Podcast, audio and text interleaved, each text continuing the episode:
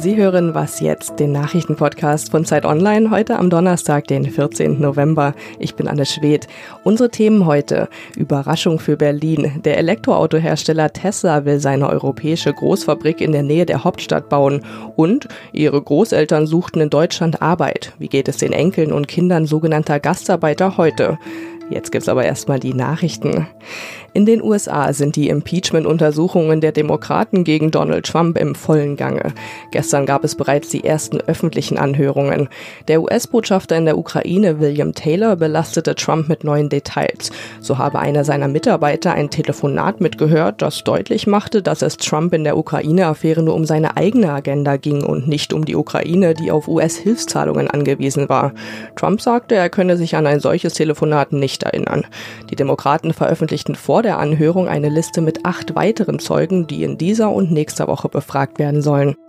Während im Kapitol die Anhörungen liefen, empfing Trump im Weißen Haus den türkischen Präsidenten Erdogan. Dabei ging es unter anderem um den Konflikt in Nordsyrien. Erdogan kündigte an, innerhalb von sechs Monaten bis zwei Jahren eine Million Kriegsflüchtlinge nach Nordsyrien umzusiedeln. Das ist nur möglich, weil die Türkei zuvor die dort ansässigen Kurden militärisch vertrieben hatte. Das Verhältnis zwischen den USA und der Türkei hatte sich dadurch stark verschlechtert, weil die USA eigentlich auf der Seite der Kurden stehen. Dennoch lobte Trump die Türkei gestern und sprach von einer großartigen Beziehung der beiden Länder. Redaktionsschluss für diesen Podcast ist 5 Uhr.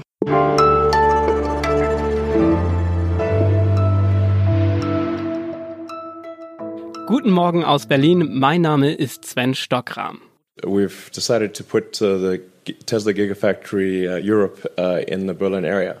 Damit hatte niemand gerechnet. Tesla Elektroautos Made in Berlin-Brandenburg. Diese Überraschung verkündete der Chef des Autoherstellers, der Milliardär und Raumfahrtunternehmer Elon Musk am späten Dienstagabend auf einer Veranstaltung in Berlin. Tesla will also seinen Europastandort in der Nähe des neuen Flughafens BER bauen. Bei mir ist Zacharias Zacharakis, Wirtschaftsredakteur von Zeit Online. Zacharias, wie sehen diese Pläne denn überhaupt konkret aus? Ja, das ist soweit schon ziemlich konkret. Also Tesla möchte in der Nähe des entstehenden Flughafens, sage ich jetzt mal, seine neue Fabrik bauen, eine sogenannte Gigafactory, wie äh, Tesla das nennt. Davon gibt es schon drei, eine in New York, eine in Nevada, also das war das Ursprungswerk. Und äh, jetzt zuletzt hat auch eine in Shanghai eröffnet und das ging alles ziemlich schnell in Shanghai. Die wurde ja in weniger als einem Jahr gebaut, äh, so wie man das liest. Und ähm, mal sehen, ob Musk hier in Berlin das auch so ambitioniert angeht, also an, den, an der Grenze zu Berlin. Das ähm, wird eben, wie gesagt, südöstlich der Stadt in Brandenburg errichtet werden, das Werk. Und es soll es sollen dort Batterien produziert werden, aber auch ganze ähm, Elektroautos von Tesla, das Modell äh, Y, also ein kompakter SUV. Und in Berlin soll zudem noch ein Designzentrum entstehen, und äh, also Design- und Ingenieurzentrum. Und alles in allem spricht man jetzt von sieben bis zehntausend Jobs, die äh, in der Region Berlin-Brandenburg entstehen sollen. Das ist natürlich eine Menge. Ja, ein gigantisches Investment auch. Wie siehst du das? Wird diese Tesla Gigafactory die Elektromobilität in Deutschland nochmal kräftig ankurbeln können?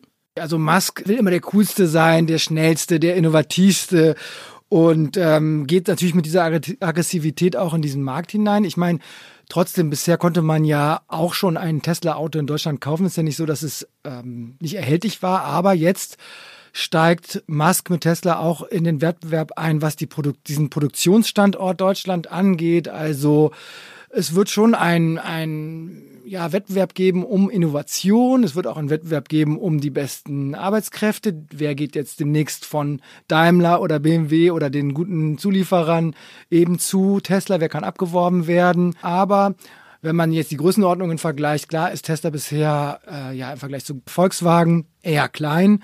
Trotzdem, das muss man sich doch immer vor Augen halten, ist Tesla die Nummer eins bei äh, rein elektrisch angetriebenen Fahrzeugen. Also das äh, müssen, diesen Rang müssen die deutschen Autohersteller den Amerikanern auch erstmal ablaufen. Ich erinnere mich aber auch, dass Tesla auch lange Zeit vor allem auch eben Verluste gemacht hat, trotz des ganzen Hypes. Wie ernst muss man dieses Unternehmen denn wirklich nehmen? Es hat sich schon etwas verändert bei Tesla in den letzten, im letzten Jahr muss man sagen. Also erstmals hat Tesla wirklich einen Gewinn gemacht Ende 2018, wo zum ersten Mal, wenn auch nicht besonders viel, aber schon ähm, ein paar hundert Millionen Euro auf der Habenseite standen. Und äh, das hat sich jetzt aber auch fortgesetzt im, äh, in diesem Jahr. Also da waren zwei Quartale auch, die wieder positiv abgeschlossen wurden. Jetzt das äh, letzte Quartal, also das dritte, da hat Tesla dann auch einen Rekord erzielt, was die ähm, Zahl der ausgelieferten Autos angeht. Das war auch immer ein Problem, dass gesagt wurde, wir schaffen 10.000 ausgelieferte Autos und meistens haben sie dieses, diese Ziele nicht erreicht. Jetzt ähm, sind sie bei fast 100.000 Autos in einem Quartal.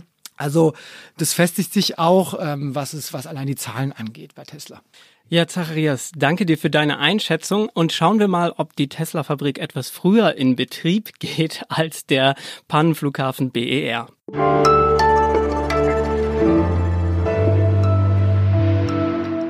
Und sonst so? Nehmen Sie Drogen? Wenn Sie jetzt sofort Nein denken, sollten Sie vielleicht kurz innehalten. Auch nicht mal ein Bier oder ein Glas Wein am Abend, die E-Zigarette oder koffeinhaltige Energy Drinks, vielleicht sogar auch mal Verbotenes wie Cannabis oder Ecstasy. Keine Sorge, damit sind Sie nicht allein. Psychoaktive Substanzen sind Alltag für Millionen von Menschen. Wie sehr will Zeit Online jetzt von Ihnen wissen? Anonym und vertraulich. Ab heute können Sie wieder an der weltweit größten unabhängigen Drogenumfrage, dem Global Drug Survey, teilnehmen. Warum? Naja, jeder weiß, dass Drogen riskant sind. Wir möchten aber wissen, wie sie trotz High gesund bleiben. Deswegen machen Sie mit unter www.zeit.de-drogen.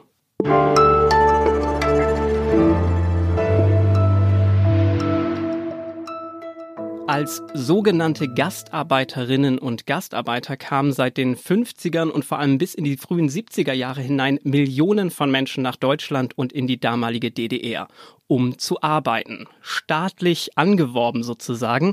Und die Menschen aus Ländern wie der Türkei, Vietnam, Italien oder dem ehemaligen Jugoslawien haben Deutschland geprägt und verändert in Ost und West.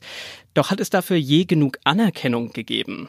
Meine Kolleginnen Ann-Christine Tlusti, Julia Meyer und mein Kollege Hassan Gökaya haben sieben von ihnen zum Gespräch getroffen. Hallo zusammen. Hallo. Hey. Hi. Ja, an Christine, wir beginnen gleich mit dem schwierigen Begriff Gastarbeiter. Da schwingt ja auch mit, man soll eigentlich nicht bleiben. Dabei waren viele Menschen, die nach Deutschland gekommen sind, ja von Anfang an Einwanderer, auch wenn das weder Deutschen noch Migranten vielleicht nicht direkt so bewusst war. Wie sehen das Ihre Kinder und Enkel denn heute?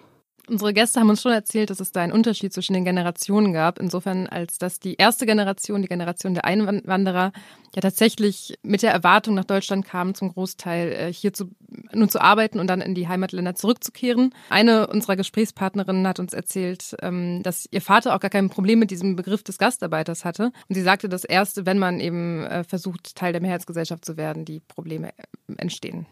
Julia, mit welchen Erfahrungen und Ängsten waren denn viele der Einwanderinnen und Einwanderer und ihre Kinder später dann konfrontiert? Also zunächst einmal haben die Kinder bzw. Enkel der Gastarbeiterinnen und Gastarbeiter uns erzählt, dass ähm, ihre, ihre Eltern aus ganz anderen Milieus kommen als sie jetzt. Also wir haben eigentlich durchweg Akademiker zu Gast gehabt und die Eltern selber waren äh, Fabriksarbeiter, Betonarbeiter und so weiter und so fort. Und das heißt, sie haben eigentlich vor allem wirklich Geld sammeln wollen für zu Hause, um wieder zurückzukehren und waren natürlich damit konfrontiert, dass es eigentlich keine Integration gab, dass es ähm, kaum Deutschkurse gab ähm, dass äh, der Rassismus natürlich sowohl im Osten wie auch im Westen schon damals einfach existierte und dass es sozusagen, dass die Mehrheitsgesellschaft eigentlich bis heute nicht ähm, anerkennt, äh, dass diese Menschen dieses Land mit aufgebaut haben. Ja, Hassan, Deutschland sei weit davon entfernt, ein Einwanderungsbewusstsein zu entwickeln. Das sagt ja auch eine eurer Gesprächspartnerinnen. Mhm. Wie zu Hause fühlen sich die Kinder und Enkel von Einwanderern in Deutschland? Ja, tatsächlich haben wir diese Frage auch unseren Protagonisten gestellt. Und die meisten haben eigentlich gesagt, dass sie sich hier in Deutschland ähm, zu Hause fühlen, dass das ihre Heimat ist. Das heißt aber nicht, dass sie nicht mit dem Land hadern oder der Gesellschaft. Ähm, mich hat die Geschichte von Caner äh, bewegt, der sagte, wenn er hier in Deutschland ist, wird er als Türke gesehen und nicht als Deutscher. Und er war mal für ein Stipendium in Istanbul und dort haben die Türken ihn nicht als Türken gesehen, sondern als Almancı, was quasi Berufsdeutscher bedeutet. Und er sagte, ich bin weder in der einen Welt noch in der anderen Welt ähm, zu Hause, beziehungsweise werde ich dort akzeptiert. Viele fühlen sich noch Rassismus ausgesetzt oder sie beklagen vor allem Vorurteile im Alltag. Zum Beispiel wurde gesagt, dass wenn sie auf Wohnungssuche sind, sie sich selbst dabei erwischen, wie sie immer wieder ihren ausländisch klingenden Nachnamen kaschieren, versuchen zu verstecken, weil sie glauben, dass dann einfach die Wahrscheinlichkeit steigt, ähm, tatsächlich auch äh, Erfolg zu haben und diese Wohnung zu bekommen. Also Vorurteile ist einfach nach wie vor ein ganz großes Thema. Ja, es gibt noch viel zu tun. Ann-Christine, Julia, Hassan, vielen Dank euch. Euer Interview gibt es in der Zeit und auf Zeit Online auch in ausführlich zu lesen. Das war was jetzt für heute. Wenn Sie Fragen oder Anmerkungen zur Sendung haben, schreiben Sie uns an wasjetzt@zeit.de.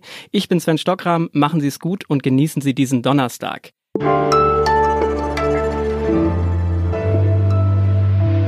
Mich haben auch, glaube ich, die Rückmeldung am meisten berührt, dass irgendwie untereinander so eine Allianz äh, entstehen konnte und äh, viel übereinander gelernt werden konnte.